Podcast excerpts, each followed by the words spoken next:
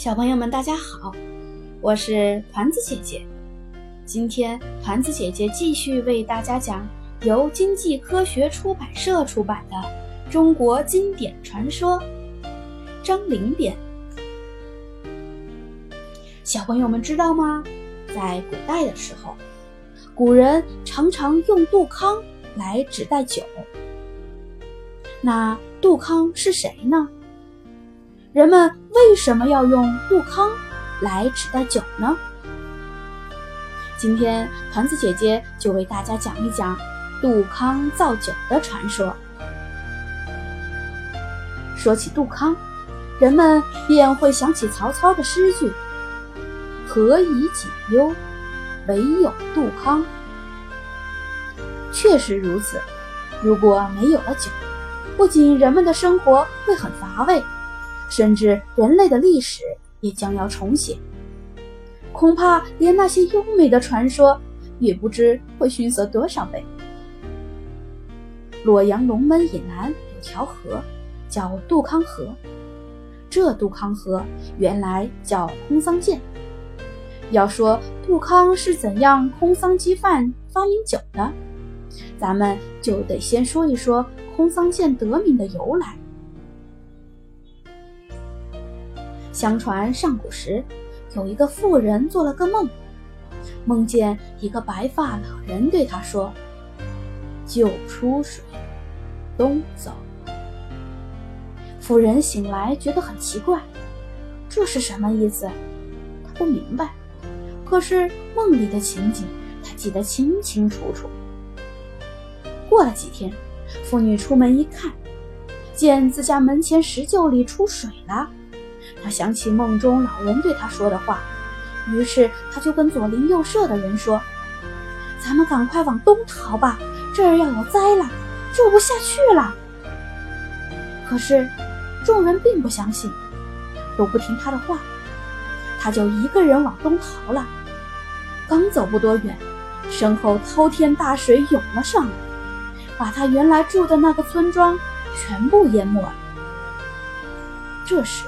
夫人已是身怀有孕，她看见村里的人都被淹死，非常悲痛，大哭了一场，然后又继续往东逃去。他走啊走啊，一直来到伊河上游南边的一条小河旁，就再也走不动了，便化作了一棵桑树。后来有一个采桑女来到这儿采桑，听到有婴儿啼哭的声音，她找来找去也看不见婴儿在哪。仔细一听，发现婴儿在这桑树洞里哭呢，就从树洞里把婴儿抱出来。他觉得这件事很奇怪，就报告了皇帝。皇帝也感到很奇怪，就让采桑女把这孩子抚养起来。吃喝穿戴全由朝廷负担。这孩子天资聪明，长大后当了宰相。他就是商朝有名的大臣伊尹。那棵由富人变成的桑树，从那以后就成为了空桑。旁边那条小河也因此得名空桑涧。这以后又过了许多年，到了东周。杜康出生了，他家就在这空桑涧旁。少年杜康以放牧为生，这空桑涧也就成了他放牧和看书的好地方。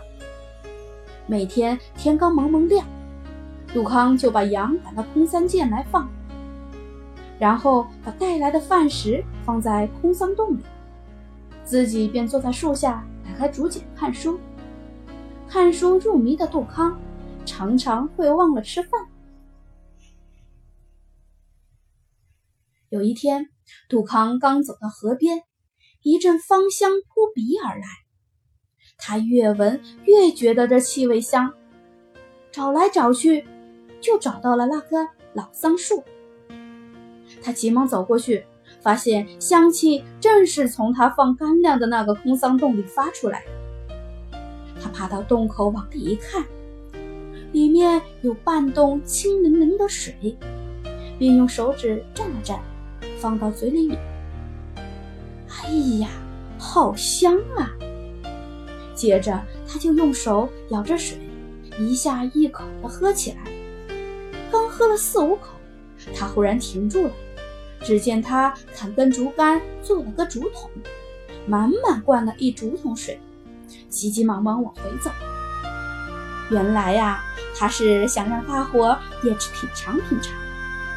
谁知大伙一尝，老年人喝了之后耳聪目明，青年人喝过之后红光满面，姑娘们喝过之后光彩照人。这事儿让皇帝知道。他也想尝尝这空桑洞的水是什么滋味。皇帝一喝，果然精神振奋，食量大增，心里非常舒坦。正在这时，天空传来一阵啾啾啾的欢叫声。大家抬头一看，见是一只从未见过的金色俊鸟。金鸟欢叫着在人们的头顶飞了一圈，向蓝天飞去。杜康请皇帝给这水赐个名字，皇帝细细一想，果然领悟。哦，树洞里的香水是上苍所赐，那金鸟不正是在给他起名吗？啾啾啾，不正是求求求？皇帝站起来说：“这香水属于水类，干脆。”在“球”字旁边加上三点水吧。